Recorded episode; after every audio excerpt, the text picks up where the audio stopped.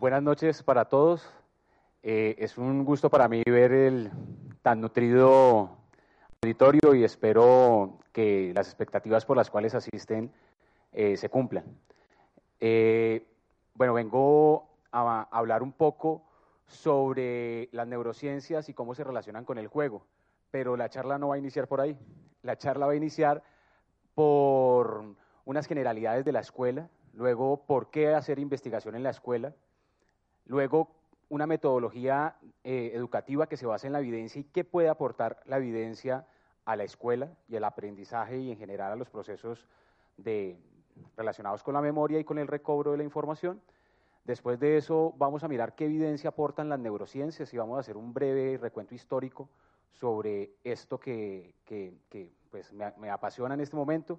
Luego pasaremos a la neuroeducación y miraremos una definición sucinta y cómo la neuroeducación apoya procesos asociados al aprendizaje de la memoria, como la curiosidad, la atención, el asombro. Y luego de esta parte de la neuroeducación hablaremos un poco de la asociación entre memoria y emociones. Y finalmente, que creo que es lo que los trae a todos, y es mirar un poco de qué pasa cuando jugamos en nuestro cerebro. Entonces, vamos a iniciar. Eh, quisiera iniciar, o bueno, quería iniciar con una discusión y ponerlos a hablar ustedes, pero el formato de, la charla no, es ese. Entonces, eh, inicié con una pregunta y es, ¿qué es la escuela? ¿Sí? Eh, me imagino que cada uno de ustedes tendrá una definición de la escuela según su experiencia, ¿no? Podemos hablar de la escuela de la vida, ¿sí? De la escuela como institución. ¿Será que los cavernícolas tenían escuela? Son, son dudas que podemos eh, abrir o simplemente eh, comunicar. Ahora, la escuela, ¿qué caracteriza la escuela? ¿Será que hoy la escuela es caracterizada por la alegría, por el disfrute, o por el odio, por la frustración, ¿sí? por la desesperanza, por el aburrimiento? Todas estas son emociones que son muy regulares dentro de la escuela. Entonces, eh, yo quisiera iniciar hablando un poco de Luis Althusser. ¿sí? Para Luis Althusser, filósofo francés, la escuela es un aparato ideológico del Estado. ¿sí? Y a partir de la escuela se construye nuestra noción de, sociedad. ¿sí? No, para nadie es un secreto que hay escuelas para diferentes personajes de la estructura social que nos identifica. Pero si nos vamos a la definición de, la escuela, de, la etimología, de, de dónde viene esta palabra, nos damos cuenta que está asociada pues al griego y al latín, pero específicamente al ocio y al tiempo libre. ¿Sí? ¿Será que aprendemos más en nuestro tiempo libre y en, y en el ocio o en la escuela cuando nos obligan a ir a aprender? Sí, es, es, es bastante pues irónico, ¿no? Que nos obliguen, que nos levanten a ir a aprender. Y también en un país que la política educativa está esa extender la jornada educativa, ¿no? Disminuyendo los tiempos de ocio y de recreación de, de las personas, que también son muy importantes. Ahora, la escuela, en definitiva, puede ser cualquier espacio ¿sí? en el cual nuestros sentidos eh, capten información, la reciban y que seamos capaces de responder a ella. Y pues estos sentidos, no solamente estos cinco que dibujamos típicamente, están asociados con el sistema nervioso. Ahora, ¿por qué hacer investigación en la escuela? Hoy casi dos mil millones de niños van a esta institución diariamente. Esto lo convierte en una población sumamente grande. Bien, eh, para Colombia, em, más del 25% de la nación hoy tiene menos de 14 años. ¿sí? Alrededor de 13 millones de niños están yendo a la escuela. ¿sí? ¿Qué estamos haciendo para mejorar la calidad educativa de estos niñas y niñas? ¿sí? Yo pienso que la educación de calidad es la mejor manera en la cual una sociedad y en general una nación puede progresar. ¿sí? Pero entonces tenemos que tener unas dinámicas biológicas, psicológicas y sociales que están inmiscuidas en esta institución. Ahora, en Colombia las investigaciones en, educación científica escolar son casi que nulas, ¿sí? es una frontera sin explorar en nuestro país y pues es un gran campo en el cual podemos eh, indagar precisamente porque son 13 millones de niños los que están yendo a la escuela. ¿sí? Ahora, ¿por qué hacer investigación en educación científica escolar? Es bastante importante en el sentido que debemos buscar una práctica efectiva, ¿no? La teoría del aprendizaje y del comportamiento tienen en común que buscan mirar cómo diferentes tipos de conductas ¿sí? se asocian a una práctica efectiva y buscar lo que la gente les gusta y lo que no les gusta y utilizarlo de esa manera, ¿no? Por ahí lo del dicho de que el que no quiere caldo se le dan dos tazas, yo imagino que, que va, va dirigido hacia ahí. Entonces, específicamente, la práctica o la investigación educativa nos puede mirar cómo los niños y los jóvenes aprenden y se desarrollan. Entonces, es un gran panorama por explorar en nuestro país, y no solamente en nuestro país, en Latinoamérica y en general en todo el mundo. Pero, ¿esta práctica efectiva será que sí se basa en la evidencia? Sí, es, un, es una pregunta. ¿Será que los profesores miramos la evidencia que hay para generar nuestros procesos educativos? ¿O simplemente la intuición? La intuición sirve, pero no es la única posibilidad que tenemos para generar procesos educativos. Entonces, una metodología importante para desarrollar o que permitiría a la educación dar unos pasos más grandes hacia mejorar la práctica y encontrar algo, una práctica efectiva, es la educación basada en la evidencia.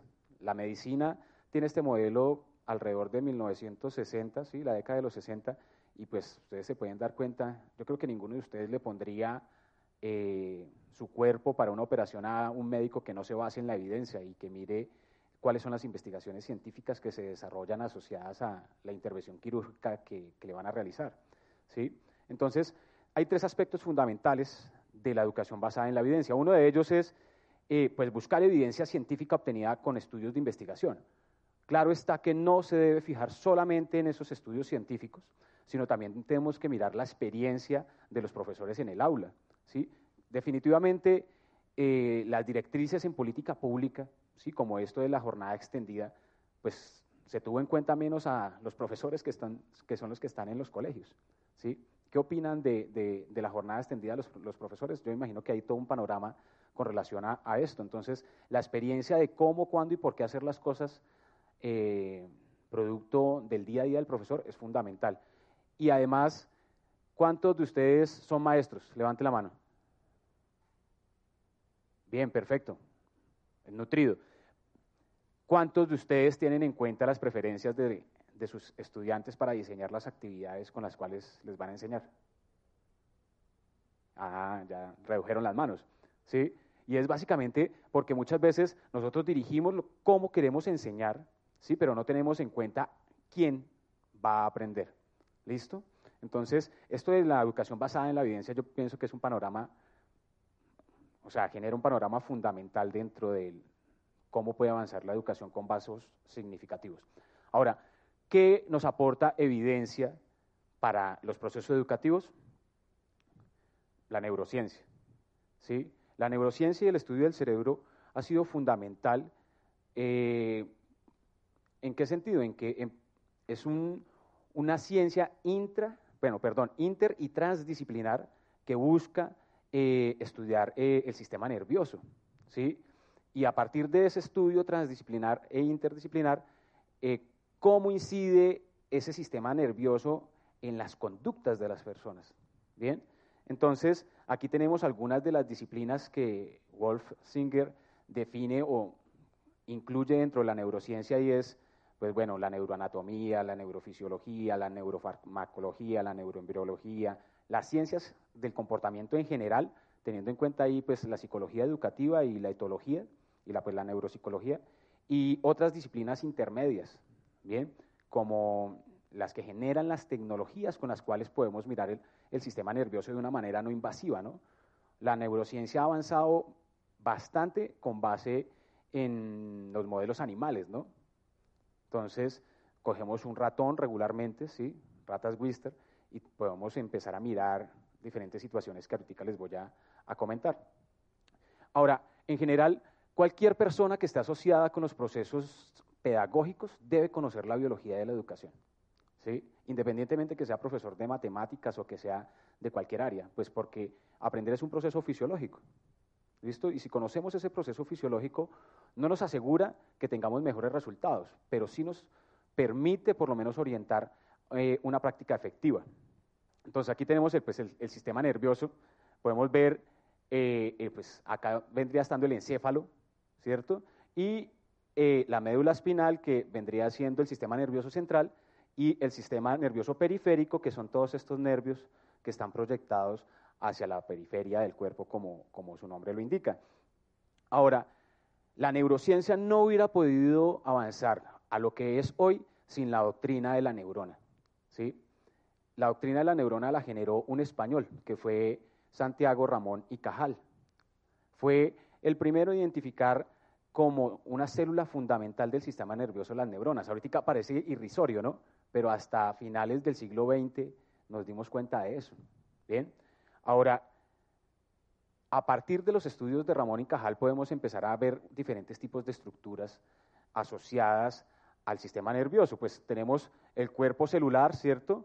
Una neurona, acá por donde sale el impulso nervioso lo denominamos axón, ¿cierto? y por donde se recibe el impulso nervioso o el potencial de acción, que son menos 70 milivoltios, son las dendritas. Ahora, no solamente es un potencial eléctrico, la sinapsis. ¿Qué, es la sinapsis? La, sinapsis es la comunicación de una neurona con otra neurona. Bien, pero no solamente es un potencial eléctrico de esos menos 70 milivoltios, sino que también hay sustancias químicas que la neurociencia y en general la neurología ha denominado neurotransmisores. ¿Listo? Entonces, quiero mostrarles un video del Howard Hughes de, de Biointeractive de un minuto 30 en donde explican esto mucho mejor que yo, en el sentido en que una imagen y el video y el sonido valen más que mil palabras, ¿no? No es de gratis que nuestro lóbulo occipital esté predominantemente fijándose en las imágenes, ¿no? Los primates somos predominantemente visuales. Entonces, con el permiso de ustedes me va a salir.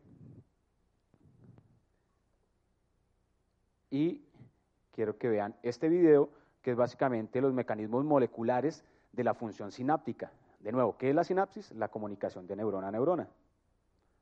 Vamos a ver cómo estos impulsos eléctricos, estos destellos que se llaman potenciales de acción, cruzan tres neuronas en un circuito aquí. Si miramos con mayor detalle podemos ver que cruzan la sinapsis, avanza hacia la próxima neurona del circuito, cruza otra sinapsis y finalmente activa a la neurona siguiente en esta cadena. Si observamos a velocidades más bajas y con mayor aumento, podremos enfocarnos en la transferencia de información en una sola sinapsis. A la derecha tenemos la dendrita y a la izquierda el terminal sináptico. A medida que el impulso de información desciende, estos pequeños discos verdes que son canales ubicados en el terminal sináptico se abren y permiten el ingreso de los iones de calcio al terminal nervioso. Los iones de calcio luego activan pequeños paquetes de neurotransmisores que liberan su contenido en el espacio de esta sinapsis. Algunos de ellos difunden, pero otros activan receptores en las neuronas objetivo y abren aún más canales que permiten el ingreso de los iones de sodio, y así esta transferencia de información se propaga de una neurona a la siguiente a través de estas conexiones. Listo. Un poco más claro qué es la sinapsis, ¿cierto? Ahora, este es un momento justo para poder definir qué es el aprendizaje. ¿sí? El aprendizaje desde la psicología se ha denominado como un cambio en el comportamiento. ¿sí? Este cambio en el comportamiento podrá ser eh, psicomotriz, ¿cierto? de habilidades motrices, o también podrá ser en el recobro de, conceptos específicamente, que es lo que regularmente los profesores evaluamos. Bien, pero para las neurociencias eh, va un poco más al nivel celular y se da cuenta que el aprendizaje es la comunicación dentro de neuronas. ¿sí? ¿Cómo hay una línea de estas tres neuronas que son capaces de llevar un estímulo? Entre más veces ese estímulo se active, que es lo que la neurociencia denomina la potenciación a largo plazo, más posibilidades de recobro va a haber. ¿sí? Entonces, ese proceso es el que se denomina plasticidad sináptica. ¿Qué es la plasticidad sináptica? La posibilidad que tienen las neuronas de establecer relaciones con más neuronas. ¿Listo? Y hay otro proceso sumamente importante que se denomina mielinización. La mielinización es cómo estas células especializadas que recubren el axón permiten que la señal viaje de una manera continua. ¿Listo? Entonces, para los procesos de codificación y de recobro de información, la plasticidad y la mielinización son procesos sumamente importantes. Pero entonces cuando yo entré a, la maestría y me preguntaba qué eran los recuerdos, porque yo decía, si yo me abro la cabeza, no me veo las ideas. ¿sí? pero definitivamente están ahí. Lo que, he comprendido hasta el momento es que los recuerdos son modificaciones de sustancias químicas que se dan en esta sinapsis. Hay modificación por neurotransmisores, hay modificación eh, en la expresión de los genes que están ahí y hay modificación de las histonas que envuelven esos genes. Estas histonas hacen parte de lo que se ha venido denominando epigenética, que es un campo muy fuerte dentro de lo que se está trabajando en neurociencias. Ah, bueno, ya está ahí. Me perdonan, estaba mirando solamente la pantalla. Lo que hacen los nervios, ¿no? Definitivamente somos seres emocionales, ¿no? Ahora, eh, ya habíamos pasado por acá, ya habíamos hablado de Ramón y Cajal, estábamos hablando de los procesos de, de sinapsis, de plasticidad, de mielinización. Ahora, la conciencia pública eh, con relación al cerebro ha aumentado por dos iniciativas eh, predominantemente norteamericanas. La primera de esas iniciativas es la década del cerebro. En esta década del cerebro se hizo una gran inversión para estudiar los procesos fisiológicos, anatómicos, farmacológicos asociados al sistema nervioso y a la conducta. ¿sí? Esto se da a finales del siglo XX y recientemente el expresidente de los Estados Unidos, Obama, eh, patrocinó eh, la iniciativa Cerebro, que son bastantes millones de dólares, no solamente para poder estudiar el sistema nervioso, sino para desarrollar tecnologías no invasivas que nos permitan determinar eh, cómo funciona el cerebro. Entonces, un tip acá es, eh, gracias a resonadores magnéticos nos dimos cuenta cómo los perros interpretan el lenguaje. Bien, ¿quién de ustedes tiene mascota, tiene perro en la casa? Hartos. ¿Y quiénes de ustedes consideran que su perro lo entiende? Más, más. Muchos. Ahora, ¿quieren que les cuente algo? La neurociencia, no traje ese paper, pero me acabé de acordar y quiero contarles, y es, la neurociencia se ha dado cuenta que los perros interpretan el lenguaje igual que nosotros. Con el hemisferio derecho le dan una carga semántica, ¿sí? más que semántica, emocional al mensaje, que no es lo mismo decirle, siéntate, asiéntese, ¿cierto? Y también con el hemisferio izquierdo son capaces de darle sentido a la palabra, significado. Es decir, que entienden el sentido y el significado igual que nosotros. Entonces ahí es donde yo digo, ¿quiénes son los brutos? ¿Ellos o nosotros? Porque yo no he entendido a mi perro. ¿Sí? Bueno. Ahora podemos pasar a algo que se ha venido denominando la neuroeducación.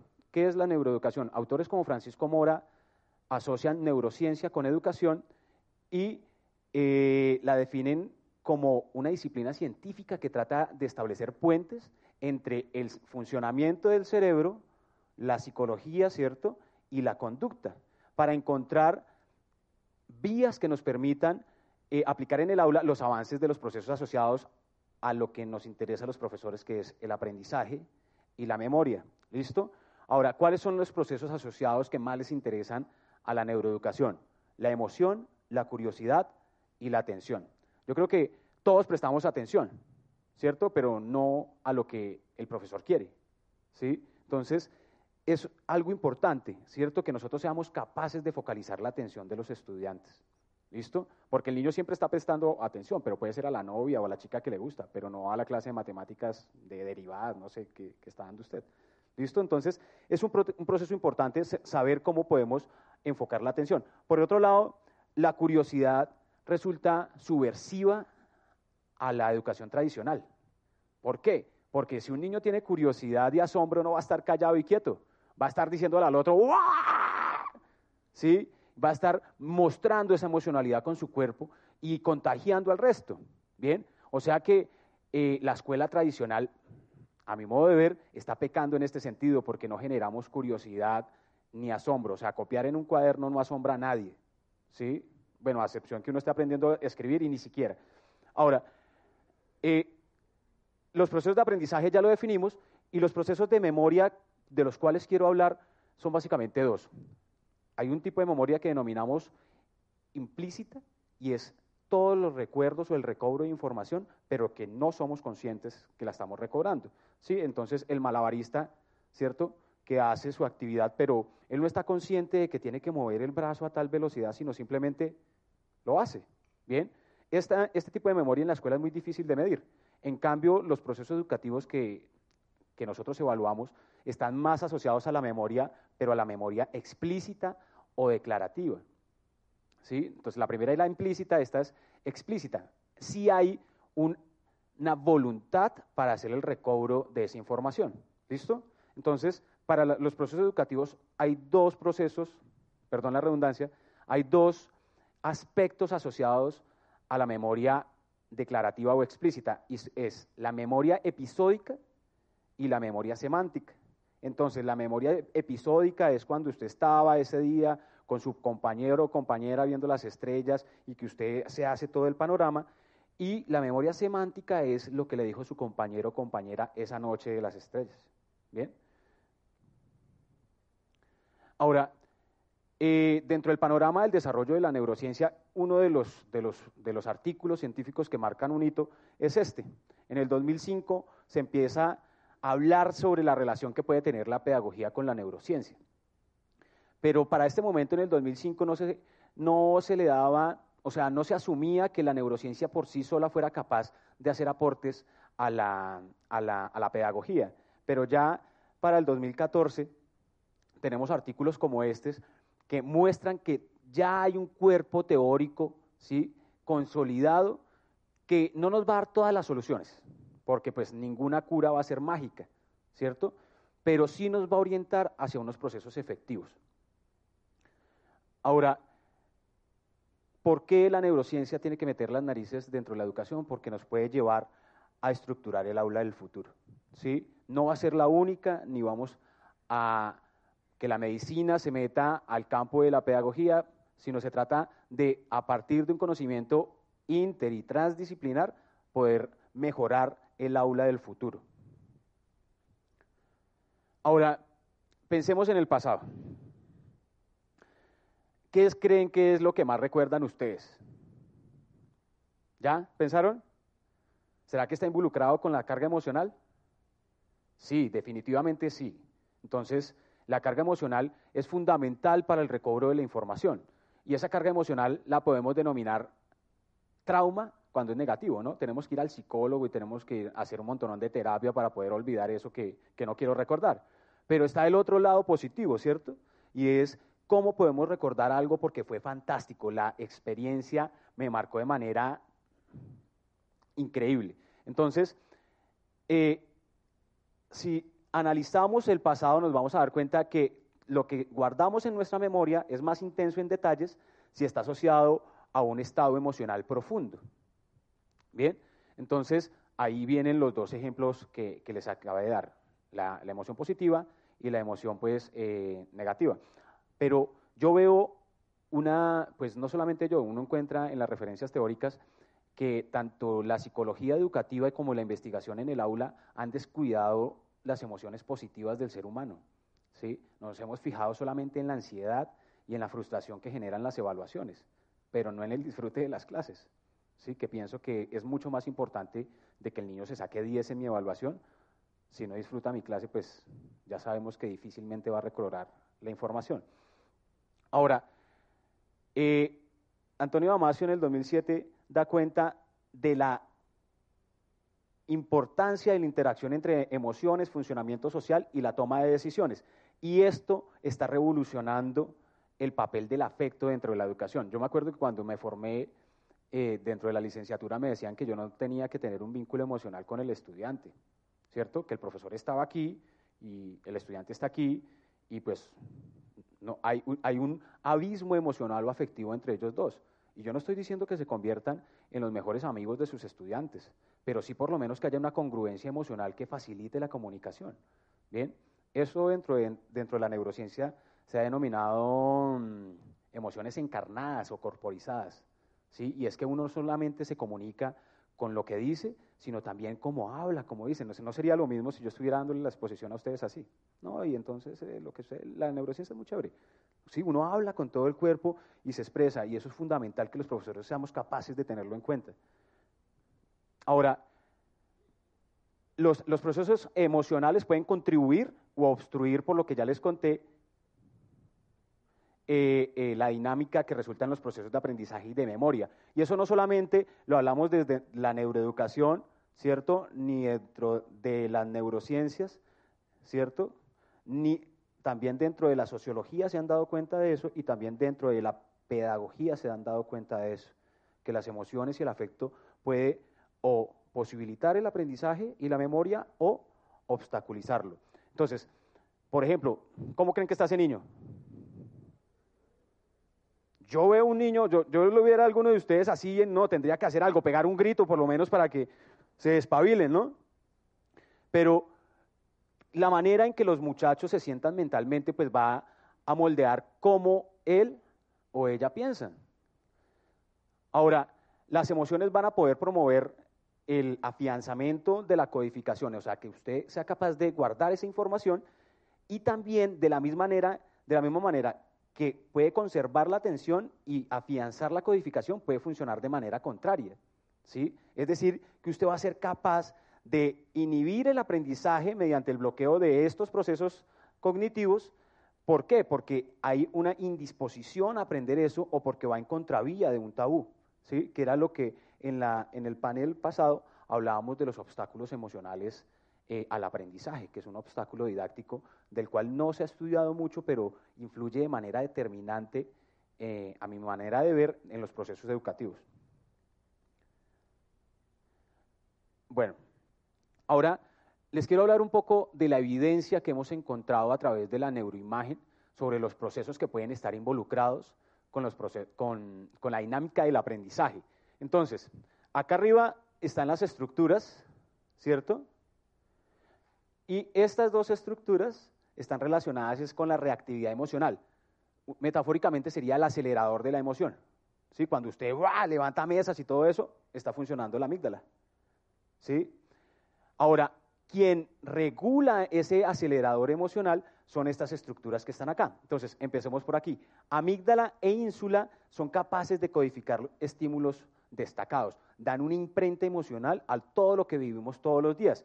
Y estas, ¿En qué situaciones la amígdala y la ínsula están activos? O, podemos ver que dentro de la resonancia magnética o la emisión de positrones se activa esa zona.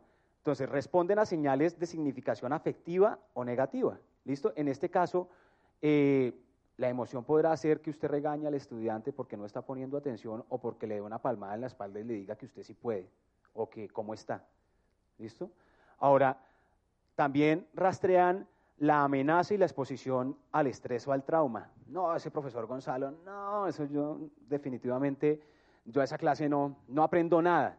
¿Listo? Pues ya codificó a ese profesor o a la materia que da el profesor como una amenaza y va a ser más difícil codificar la, la, información. Por el otro lado está el estriado ventral, que es el responsable de los valores de señales de recompensa. ¿Será que los profesores utilizamos eh, recompensas para enseñar? Sí, ¿cierto? La, que más utilizamos son los números, ¿no? O aprobado o reprobado, ¿sí? El 10, el 1, el 5. Pero también hay valores de recompensa que van más allá del número y es la palmada en la espalda. Se ha demostrado, como ahorita les voy a contar, que los niños de primera infancia o de primaria responden mucho mejor a la retroalimentación positiva que usted les diga que el trabajo está mal hecho, ¿sí? Cuando se lo va a decir de buena manera, ¿no? Porque regularmente los profesores no utilizamos unas buenas palabras ante los malos trabajos. Eh, ¿Cómo o qué estímulos pueden activar estas señales de recompensas? Pues eh, recompensas potenciales o reales. ¿Listo? Está dentro de las potenciales, más adelante se van a dar cuenta que está el juego. ¿Listo? Que es una recompensa en sí misma y ya lo vamos a ver por qué. Y además responde a la presencia de compañeros particularmente en la adolescencia. ¿Listo? Entonces ahí viene viene algo simpático. ¿Quién de ustedes se ha votado de un puente a, un río? Levante la mano. ¿Se han votado cuando están solos? ¿O hay cuatro diciéndole que se vote, que se vote? ¿Sí? ¿Qué pasa? Ahí usted está midiendo el riesgo de manera diferente a pesar que es el mismo. ¿Sí? ¿Por qué? Porque estas partes de acá, la corteza prefrontal, eh, hay algo que, que de la psicología y en las neurociencias se han denominado las funciones ejecutivas, ¿sí? que venimos desarrollando unas más lentas que otras. Entonces, dentro de esas funciones ejecutivas está la medida del riesgo y medimos el riesgo diferente si estamos solos o estamos acompañados. Ahora, aquí tenemos dos partes fundamentales y es la corteza prefrontal ventromedial, que estaría aquí, ¿cierto? Que es el freno inhibitorio de esta reactividad de la amígdala. Entonces, si usted está muy emocionado y usted quiere poner atención en algo, pues entonces debe activar la corteza prefrontal ventromedial porque es la responsable de la memoria selectiva y de la memoria de trabajo y la inhibición de algunas de las respuestas. Sí, hay, hay veces que nos imaginamos cosas, pero no las hacemos. Ahí está la corteza prefrontal ventromedial y la corteza prefrontal dorsolateral. Bien, ahora, ¿en qué situaciones podemos ver esta activación de esta parte de la corteza prefrontal? Pues apoya en la regulación activa de la emoción, lo que les contaba, y apoya los intentos por parte del cuidador o profesor para proveer un sustento regulatorio. Para nadie es un secreto que los chinos cuando están solos se vuelven locos. Usted puede estar sentado ahí haciendo otra cosa, pero van a molestar menos que como si usted no estuviera. ¿sí? Eso es responsable de esta parte, la corteza prefrontal ventomedial y la dorsolateral. Ahora, tenemos la corteza prefrontal medial que monitorea la necesidad de control y dirigir señales afectivas. Entonces, los estímulos que podemos ver relacionados o asociados a esto son los sensibles al, al conflicto, la discrepancia entre objetivos regulatorios y el estado emocional en el que actúan. Entonces, uno de esos estímulos sería los involucrados a hacer juicios sobre estados emocionales. ¿Listo? Acá podríamos ver algo que se denomina empatía. Empatía y conciencia emocional. ¿Cuántos de ustedes son capaces de preguntarse cómo se siente antes de dar una clase? ¿Sí? Bien, intentó levantar la mano. Es perfecto. Es perfecto porque no es lo mismo que yo haya discutido con alguien que yo quiero mucho y llegue a dar la clase. ¿sí? Uno en ese momento lo mejor es ser sincero con los estudiantes, muchachos, vengo de mal genio, ¿sí? Vengo de mal genio y eso los va a ayudar a regularse, ¿bien? Porque usted va a tener conciencia emocional, ¿sí? O también la empatía, ¿no? Yo no sé, pero si no les ha pasado a ustedes, pero yo he tenido clases porque hay niños o niñas llorando desesperadamente y pues no puedo seguir dando la clase pues porque se está muriendo emocionalmente, ¿sí? Entonces, estas partes son fundamentales, ¿bien? Todo esto hace parte de evidencia eh, de neuroimagen, que no es mucha, ¿sí? pero que recientemente ha tomado bastante importancia. Ahora, podemos ver la reactividad emocional y la regulación a través del desarrollo según el tipo de, estímulo. ¿sí?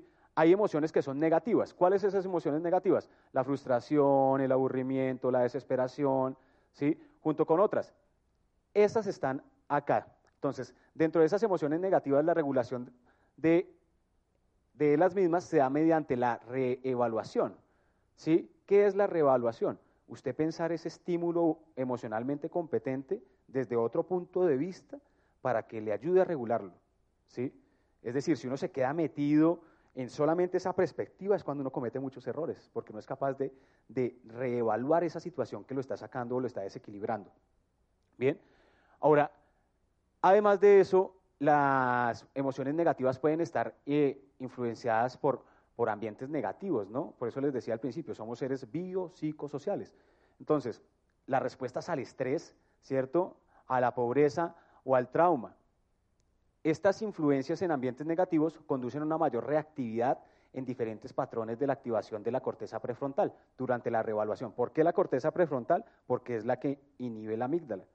Ahora, que dentro de estas investigaciones de las emociones negativas, ¿qué se podría hacer en la práctica? Bien, uno de esos es crear, eh, crear programas de regulación de emoción basados en el aula para impulsar el desarrollo de la capacidad de la regulación emocional. ¿Qué es eso? Enseñarle a los niños a, a reevaluar sus emociones y los estímulos que los sacan de casillas. Y lo otro es crear programas de capacitación y desarrollo para maestros sobre los efectos del estrés y la adversidad que tienen sobre el aprendizaje. Esto no lo voy a tocar mucho en la charla, pero el estrés contrario, bueno, hay muchos tipos de estrés, ¿listo? Usted cuando se levanta en las mañanas está estresado porque si no seguiría durmiendo. ¿Listo? Hay unos niveles altos de cortisol para que usted se active. ¿sí? Pero eso no quiere decir que usted esté de mal genio, a no ser que lo hayan despertado de la peor manera, ¿no? Pero el estrés ayuda a afianzar la codificación y el recobro de la información, ¿cierto? Pues no un estrés crónico. Los, los psicólogos lo denominan un estrés agudo, que es, saquen una hoja, ¿sí? Entonces, lo lleva a estresarse y a tratar de codificar esa información. Ahora, las emociones positivas eh, puede mejorar el aprendizaje y los niños más pequeños pueden aprender mejor mediante la retroalimentación positiva, lo que yo les decía. El trabajo está un asco, pero uno es capaz de decirle, oh, qué lindo, yo creo que lo podrías hacer mejor. ¿Cierto? Que es diferente a decirle, no, Juanito, usted sí definitivamente para las matemáticas no. Estas emociones positivas están relacionadas con las señales de recompensa afectiva, ¿sí? como puede ser el gusto a una comida específica. ahora, ¿qué nos puede decir estas, estos avances de emociones positivas en la práctica? Pues diseñar currículos en donde los niños más pequeños eh, o con los niños más pequeños utilicemos esta retroalimentación positiva para reforzar los aprendizajes. Bien, y además de eso, emplear programas de capacitación de revalorización para niños mayores y adolescentes orientados a regular las emociones positivas. Estar demasiado feliz también a veces es un problema. Ahora, las emociones sociales están asociadas a cómo los profesores ayudan a los niños a regular sus emociones. Lo que decía, les decía, no es lo mismo que el niño esté solo, los niños estén solos en el salón, a que usted esté sentado ahí independientemente que les diga o no les diga nada. Y por el otro lado, los adolescentes pueden ser especialmente sensibles a la retroalimentación de sus compañeros. Es algo así lo que les decía, que se vote, que se vote. Es lo mismo, podemos llevar a estos niños, a estos adolescentes, a que sean capaces de hacer retroalimentaciones entre ellos. Bien, es bastante, bastante importante porque pues, entre ellos sí se escuchan. ¿Sí?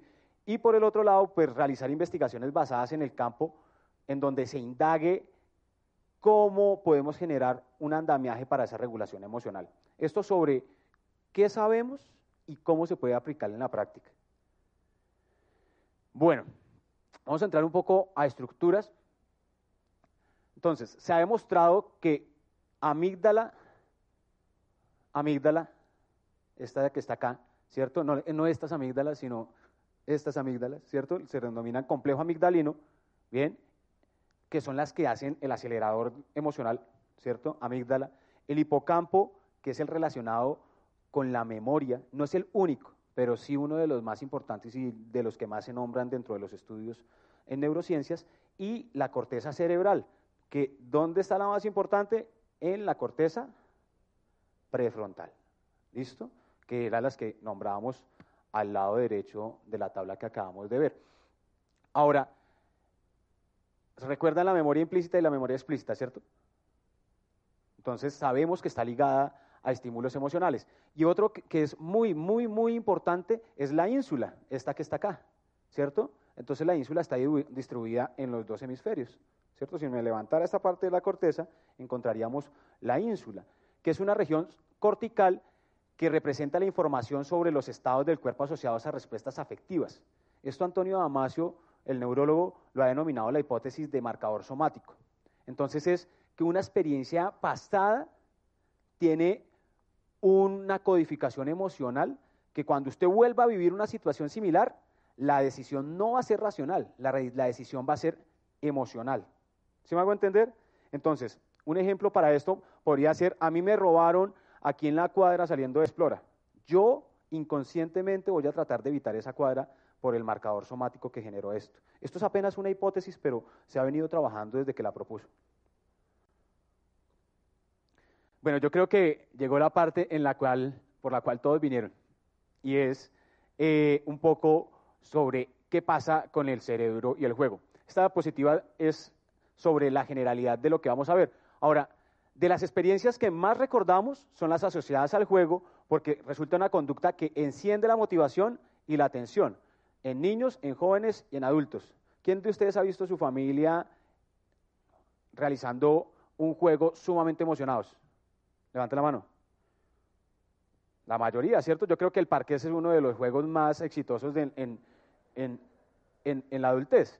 Y ya pues los jóvenes y los niños pues utilizan otros juegos que también son importantes y que también recuerda. ¿O quién no se acuerda del Jermis? ¿Sí se acuerdan del Jermis?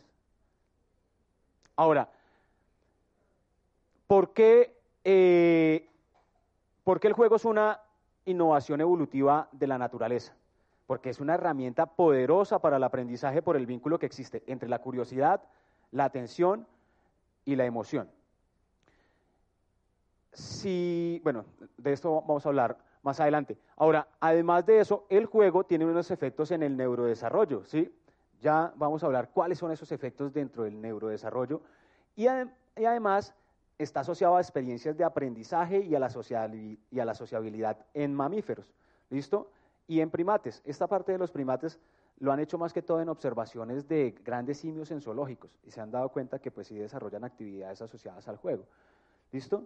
Ahora, los juegos ineludiblemente tienen que ver con recompensas y con estímulos. Y esas recompensas para el cerebro son descargas de este neurotransmisor, ¿sí? al cual denominamos dopamina, que el cual, el cual tiene un papel fundamental en la modulación del hipocampo. ¿Quién me recuerda cuál es la infusión del hipocampo? ¿Cuál? La memoria, muy bien, la memoria. ¿Listo? Ahora, eh, este psicólogo se hace una publicación que me pareció bastante interesante y es que eh, reporta que los reptiles también juegan. ¿sí? Es bastante, es bastante, bastante interesante porque pues yo hasta hace unos años asumía que los reptiles no jugaban, ¿sí? Pero se han dado cuenta que son capaces de jugar siempre y cuando eh, la posibilidad energética se los permita. una de las características de los reptiles es que no pueden regular su temperatura, ¿sí?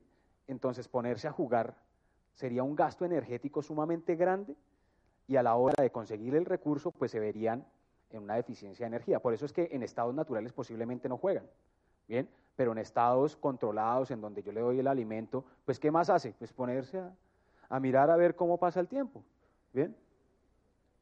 Ahora, una, eh, la definición de, este psicólogo me gusta para el juego como un comportamiento repetido que es funcional de manera incompleta en el contexto de la edad que se realiza. Se inicia voluntariamente cuando el animal o la persona está en un ambiente relajado, pero esto de carente de estrés no creo. No creo. ¿O quién de ustedes no se ha estresado jugando un partido de fútbol? Los que juegan fútbol. ¿Sí? O está jugando parques. ¿Quién de ustedes no se ha estresado? Sí, que creo que eh, en Cundinamarca le dicen ficha soplada. Eso genera estrés. ¿Listo? Eso genera cortisol. Entonces, esto es un campo, pues, interesante para discutir. Ahora, Paul MacLean es el que propone lo del cerebro triuno, ¿cierto? Que hay un cerebro de pez, un cerebro de reptil, un cerebro de mamífero, que no lo voy a explicar ahorita, pero sí es importante lo que él dice a través de tres tipos de comportamientos asociados a la transición de reptiles a mamíferos. Esa transición se da más o menos en el Mesozoico, ¿sí? Por allá en la era de los dinosaurios empezaron a surgir unos reptiles con características de mamíferos. ¿Y qué posibilitó, qué posibilitó que los mamíferos tengamos un apego social fuerte? Tres cosas fundamentales. La comunicación audiovocal, ¿sí? no hay nada más poderoso que un te amo, un te quiero. ¿Sí? Para mantener el contacto con, bueno, la comunicación audiovocal para, para mantener el, el, contacto con la madre, la crianza, ¿sí? La crianza, que es el solapamiento generacional, ¿cierto? Yo o bueno, mis papás me cuidaron cuando yo estaba joven, bueno, aún más joven, y, eh, y yo cuidaré de mis padres cuando no estén tan jóvenes. Ahora, otro comportamiento fundamental para el apego social es el juego, es el juego. Yo tengo un hijo de tres años y el loco solo piensa en jugar. ¿Sí? Y yo creo que eso es lo que ha fortalecido nuestro vínculo a través de de estas actividades que no solamente no tienen que ser muy organizadas. Un juego para un niño pequeño es, simplemente encontrar una conducta que sea repetible y la va a disfrutar. Ahora, ¿qué tienen en común la crianza, la comunicación audiovocal y el juego? Pues la motivación por la interacción social. ¿Listo? El apego social. Más allá de que los estudiantes no construyan conceptos, a través del juego es muy importante las relaciones interpersonales que se generan en los mismos. ¿Sí? ¿Por qué? Porque cuando uno está jugando, el, el otro me metió una patada, pues yo quisiera devolverle la patada, pero cuando comprendo que es un juego, ¿sí? cuando comprendo que hay una motivación por la interacción social, pues no devuelvo la patada. ¿Listo? Yo pienso que es uno de los, aspectos que debemos trabajar más en Colombia con un tejido social tan, fragmentado, porque querámoslo reconocer o no, la guerra nos ha marcado. ¿sí? Indirecta o directamente. Bueno, ¿se acuerdan que les hablé del neurodesarrollo? El juego juega un papel, valga la redundancia, fundamental. Entonces, e, en esta investigación lo que hicieron fue poner a jugar a las ratas, a jugar ratas. Y a los 20 minutos las mataron. ¿Sí? Y les tajaron el cerebro y miraron qué sucedió. Hay unas formas más bonitas que decirlo, pero yo sé que no se les va a olvidar. ¿Y qué se dieron cuenta? Se dieron cuenta que estos comportamientos emocionales asociados al juego generan en ciertas regiones cerebrales algo que se denomina el factor neurotrófico derivado del cerebro. Bien, ¿en dónde se genera este factor neurotrófico derivado del cerebro? En la corteza frontal, ¿sí? Y en amígdala. ¿Recuerdan? Ya las habíamos visto. Entonces, estos factores eh, neurotróficos derivados del cerebro son sumamente importantes y están asociados al aprendizaje porque genera plasticidad neuronal. ¿En dónde? En el hipocampo. ¿sí? Yo a los niños no puedo y empezar a mirar qué factores neurotróficos generaron, pero sí podemos hacer y mirar cómo recobran esa información a corto, a mediano y a largo plazo. Bien, ahora, ¿alguno de ustedes conoce a esta señora? No, ella se ganó el premio Nobel de Medicina en 1986. ¿sí? ¿Por qué? Porque descubrió el primer factor de, eh, neurotrófico de crecimiento. ¿sí? Ella se denomina Rita Moltalcini. Ella murió más de, más de 100 años. ¿Listo? Y es una de las mujeres que más le ha aportado a la neurociencia. ¿Por qué la traigo? Porque siempre mostramos hombres, ¿sí? Y la ciencia también la hacen mujeres. Ahora, hay algo que se denominan vías dopaminérgicas. Estas vías dopaminérgicas pues están asociadas, pues como su nombre lo indican, a la dopamina. Esto que está en azul, ¿sí lo ven? Son las rutas de dopamina que se generan eh, por diferentes situaciones en el cerebro. Recuerdan que les dije que la recompensa estaba asociada a qué? A la dopamina. Bien, ahora, los maestros regularmente utilizamos incentivos, pero hay pocas investigaciones que nos muestren qué? Evidencia de cómo suceden o cuáles son esas, esos beneficios de utilizar diferentes tipos de recompensas, directas o indirectas. Ahora, el aprendizaje basado en juegos usa efectos conocidos de la recompensa, ¿cierto?, sobre la atención y está asociado a la formación de memoria declarativa. ¿Listo? Ahí me perdonan el error. Ahora, ¿qué sucede? Nosotros sabemos hoy que aceptamos que la dopamina juega un papel fundamental en el aprendizaje por refuerzo, pero sigue siendo controvertido.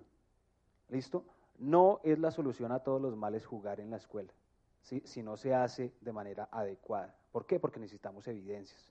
Y para hacer evidencias, pues necesitamos algo que sea replicable y que sea replicable y que demás personas lo puedan hacer. Ahora, una de, las, de las vías dopaminérgicas más utilizadas en el aprendizaje por refuerzo es una que se llama la vía mesolímbica. ¿Por qué la vía mesolímbica? Aquí tenemos un área que se llama área tegmental vectral, ¿cierto? Que hace parte del mesencéfalo, que es la última parte del tronco encefálico, que envía ¿cierto? Dopamina a la zona que se denomina el estriado ventral. ¿Se acuerda que vimos el estriado ventral? Listo. Ahora, para finalizar, el juego y específicamente el juego de simulación representa una técnica, una herramienta pedagógica que muestra ventajas en la educación en ciencias. Eso es eh, de pronto discutible, pero poco. ¿Y por qué? ¿Cuáles son eh, las herramientas o las ventajas más bien que muestra el juego. Primero que todo, que posibilitan la comprensión de fenómenos abstractos, bien, que pueden resultar contraintuitivos, como es el ejemplo de la evolución biológica. ¿sí? La, explicación más simplista ante la adaptación de los organismos es la necesidad. Bien, entonces, construir elementos que le permitan al niño o a la niña generar ejemplos concretos de un fenómeno natural le va a resultar mucho más fácil de codificar y de recordar si no tiene que utilizar tanto el pensamiento abstracto. Esto por un lado. Y por el otro es que estos juegos que Colebol y los otros juegos que se han venido desarrollando en Colombia para enseñar evolución biológica pueden ser llevados a la escuela más recóndita de Colombia. ¿Sí? ¿Por qué? Porque no implican un desarrollo tecnológico, informático, internet, sino estos juegos pueden ir a las zonas más pobres del país, que es de cierto modo las que más necesitan un conocimiento científico, bien, para que aprendan a valorar su realidad y en general tomar decisiones adecuadas sobre su entorno. Y el último es, el último beneficio del juego es que la actividad, ¿cierto? Las actividades de aprendizaje asociadas al juego no se hacen con una expectativa al futuro. O sea, que yo hago la evaluación, ay, ¿cuánto me voy a sacar? ¿Sí? En el juego no hay una expectativa a futuro. ¿Por qué? Porque la misma, la misma recreación del juego educativo es en sí la recompensa, divertirse divertirse. Entonces, ¿se acuerdan que les dije que en general la psicología educativa y la investigación en ciencia escolar había descuidado el aspecto positivo? Es la oportunidad que nos enfoquemos en la diversión y en el disfrute en la escuela. Muchas gracias.